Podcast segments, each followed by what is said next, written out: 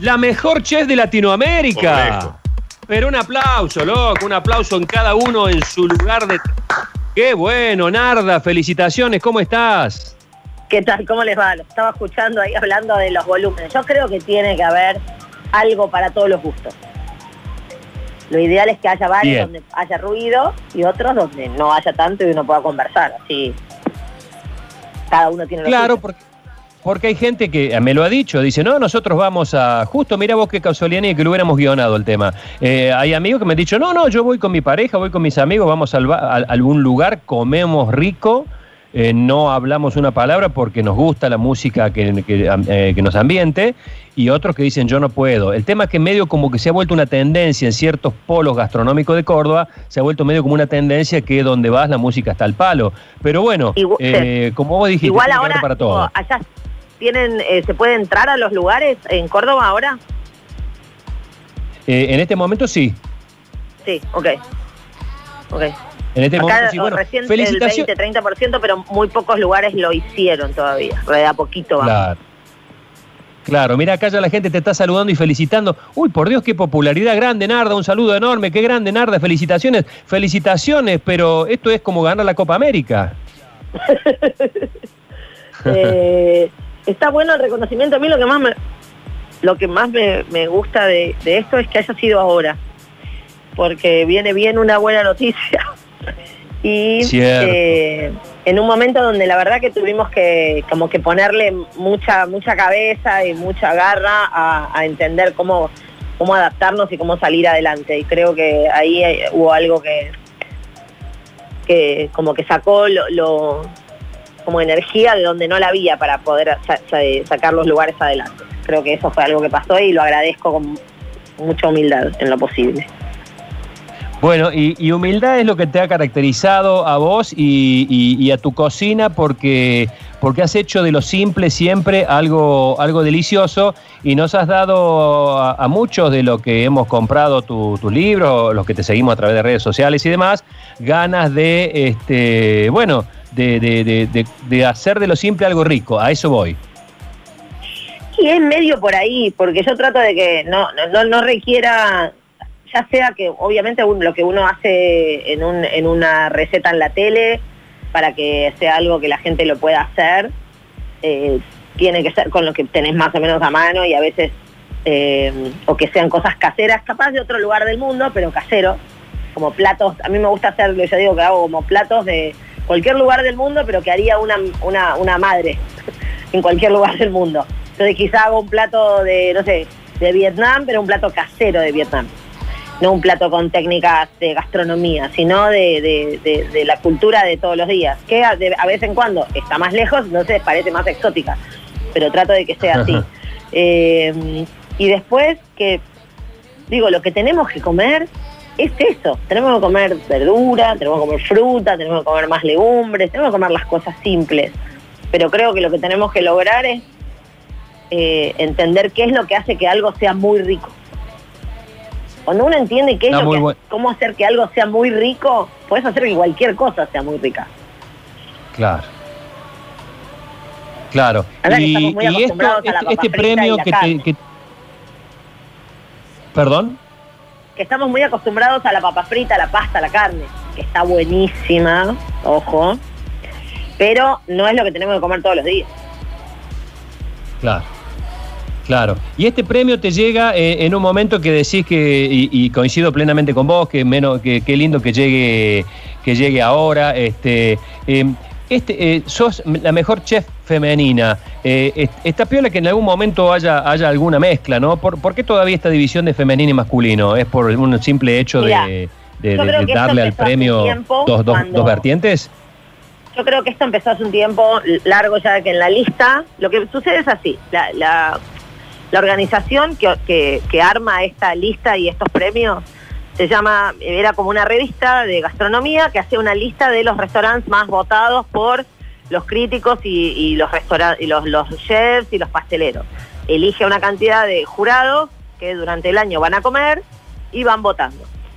Entonces, lo que empezó a pasar era que el, el premio o la mención en la lista es para el restaurante. Pero ¿qué pasa? La foto es del cocinero. Y en un momento eran todos hombres. Durante muchos años fueron todos hombres. Entonces lo que hicieron, esto viendo la historia, ¿no? De lo que hicieron ellos. Sí, sí, sí. Dijeron, bueno, hagamos uno para que haya un lugar para darle visibilidad a mujeres hace un tiempo, solo que hoy queda totalmente fuera de data, pero todavía en la lista la mayoría de los restaurantes, la gran mayoría de los restaurantes, te diría el 80% de los restaurantes están dirigidos por hombres.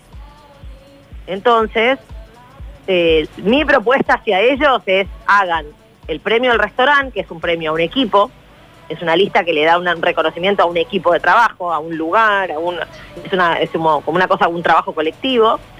Hagan el de mujer y hagan el de hombre también. Porque quizá hay un chef espectacular donde el restaurante es medio cualquier cosa, que no es lindo con él. O el servicio no está tan bueno, pero el, el chef es buenísimo. Se puede hacer eso. Yo lo que les dije, que les sugerí hace rato ya, es hagan un premio para uno para hombres, otro para mujeres, y cuando la lista logre ser realmente pareja, que eso sería para que no solo la lista, sino que en la mayoría de los restaurantes sea parejo quien comanda, que haya más mujeres al frente de las cocinas, pero eso requiere cambios estructurales en nuestra sociedad que llevan mucho tiempo. Entonces, por ahora, no me parece mal, lo que sí me parece mal es que una mujer se tenga que justificar porque le dan un reconocimiento. Claro, perfecto, perfecto, perfecto. Me quedo con eso. Eh, Daniel, ¿tenías algo para preguntar? Eh, Narda, gusto de saludarte y de admirarte, la verdad. Había un tic que tiraba siempre, que era que la cocina tenía que ser un lugar cómodo para cocinar, que tenía que haber espacio, que las cosas tenían que estar a mano. Eh, eso creo que en pandemia lo valoramos aún más, ¿no? Sí, mira, eh, imagínate que hay un montón de barreras que uno se puede poner. ¿Viste cuando te dicen cuando tenés que cuidar tu casa, vos ponés el cartel de que tenés perro, ponés la cámara, ponés un coso, aunque no tengas alarma, ponés el cartelito de que tenés la alarma. Como cuanto más barreras ponés, quizá el otro elige otra cosa. ¿Cómo no te va a pasar eso en tu propia cocina? Sí, tu horno está lleno de fuentes, y de bandejas, y de bolsas, y del rollo de film eh, el, cajón donde guardás todos los utensilios para cocinar, que es tipo el pisapuré, el cucharón, la espátula, ya está tan reventado de cosas que cada vez que lo abrís se traba porque el cucharón se te engancha contra el, contra el cajón de arriba. Después, eh, la verdura que llegó, ahora que lo cambiamos un poco, pero la mandabas con la bolsa al último cajón de la heladera y cada vez que tenés que hacer es sacar la bolsa, pelar la zanahoria, tenés que lavar toda la espinaca. Olvídate. Tenés mil razones, por, por ejemplo, tu mejor sartén es la más pesada, ¿no? Siempre. Entonces, la más pesada la pones abajo de, por, por, por, orden, la, uno la pone abajo, lo pesado abajo y lo más liviano arriba. Si tu mejor sartén tiene 40 pelotudeces arriba, ¿cómo la no la sacás? Cuando la sacás tiene un borde oxidado, porque de tanto apoyarle cosas. Entonces son todas barreras que hacen que vos digas, ¿eh? No, olvídate, tengo que hacer todo esto para arrancar a hacerme una salsa de tomate, olvídate, no. Entonces, todas esas cosas hay que sacarlas. Todo lo que no uses, regalalo que a alguien le va a servir. Entonces, abrí el cajón, el segundo cajón y decís, ¿qué uso de acá? Este pelakiwi que me regaló mi cuñado, ni idea, regalalo, no lo usas nunca, chau, se va. Alguien debe comer kiwi todos los días y le va a servir, pero vos no lo haces, entonces que se vaya hay que tener pocas cosas y que uno las use. Porque que sea una cosa eh, fluida empezar a cocinar, no se le embole ya. Eso para empezar, Y después una aplicación de...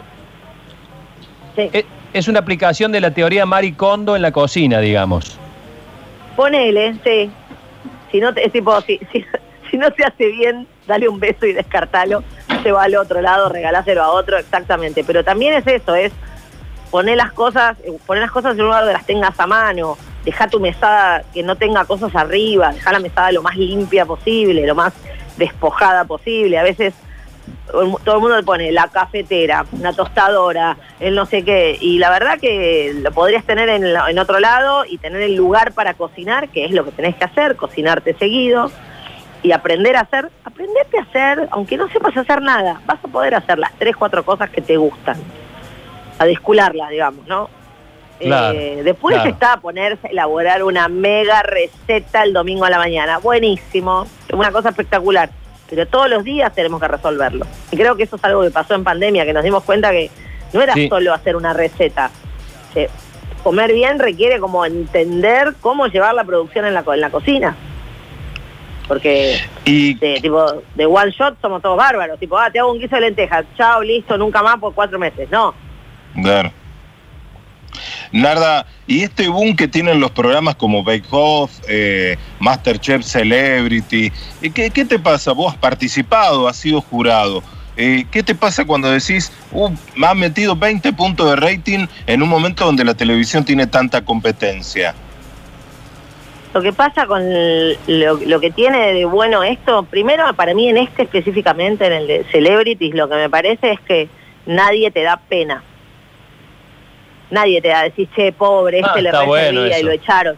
No tenés esa sensación de que alguien está en desigualdad de condiciones, porque todos ahí saben cómo es ir a la tele, saben dónde está la cámara, entienden cómo funciona, saben los tiempos, entienden el, el juego de la tele. Y están ahí cocinando como cualquiera que está en su casa y que no entiende el juego de la tele. Entonces el juego esto es un poquito más parejo. Y nadie decís, ay, pobre. No te da pena ninguno porque se va. Lo único malo que puede pasar es que se les rompa una torta, no se importa.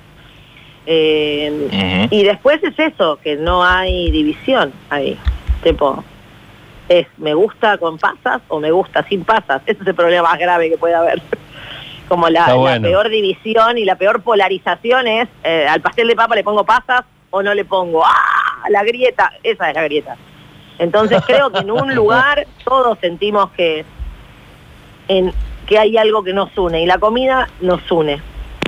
Entonces, un lugar donde no se deje entrar hablar de cosas que realmente en ese tema deberíamos estar todos de acuerdo, eh, creo que ese es el lugar que tiene. No te da malas noticias y no te, si te hace enojar, te hacen, te hace enojar porque quemó el omelette, ni idea, eso. Javier, Narda, y tomando un poco el principio de la entrevista donde hablábamos de la música y de la cocina, los que hemos tenido la suerte de, de verte cocinar desde hace mucho, sobre todo en el gourmet, tenías ese programa donde cada vez que terminabas de cocinar a lo mejor una tarta o te hacías un pescado, cerrabas con alguna banda de música, recomendabas, yo tuve la suerte a través tuyo de conocer King of Leon en Radio Moscú, y me pregunto si es esa también la parte buena de la cocina, a lo mejor como quien pinta pone alguna musa y se pone a pintar, a lo mejor vos tenés en tu cocina a lo mejor una biblioteca de música donde te pones un, un tema que te hace armar el mejor locro de la historia o una milanesa con puré al ritmo de, no sé, el chaqueño para vecino. Mira, yo creo que es, es como una cosa muy personal, pero sí creo, no tengo ese de que tengo una música para cada cosa, ¿no? Pero sí creo que en cualquier caso, escuchar música y y que haya música hace que tu día o tu vida sea un poco mejor, sea más llevadero todo, sea más ameno, sea más, más, más sentido todo. Entonces creo que con comida rica y con música todo mejora. Y que no importa si es un plato sofisticado o no importa qué tipo de música es, puede ser jazz intelectual o reggaetón, no me importa. Eh, lo que sea, si con música es mejor. Después le pueden, podemos charlar el volumen, ahí se ponen de acuerdo entre ustedes como quieran, pero, eh, pero con música es todo mucho mejor. Y compartir música con tu familia a veces es un buen vínculo con el otro, tipo, bueno, ¿qué estás escuchando? Y aprender un poco de la música del otro, que quizá, no sé, hay un abuelo que empieza que le da una chance a las cosas que escucha su nieto, por lo menos es un vínculo para decir, a ver, ¿qué, qué dice y de qué habla? Y el nieto capaz le puede decir, ¿y vos qué escuchás? Y hay algo ahí en el vínculo musical que, que, que, es auténtico y que te puede, te puede abrir conversación con el otro, que a veces es, es en las familias, a veces tenés y, eh, como adolescentes, es difícil y la música es una buena manera de empezar esa charla. Qué lindo, qué lindo, Narda. Felicitaciones, un beso enorme. eh, que sigan tus éxitos, como se dice habitualmente en radio y televisión. Y, y alegranos siempre la vida con, comiendo rico, comiendo fácil y, y con buena música. Muchísimas gracias a todos, un saludo para todo Córdoba, que la paso muy bien cuando voy, que es una provincia que quiero mucho, así que muchísimas gracias.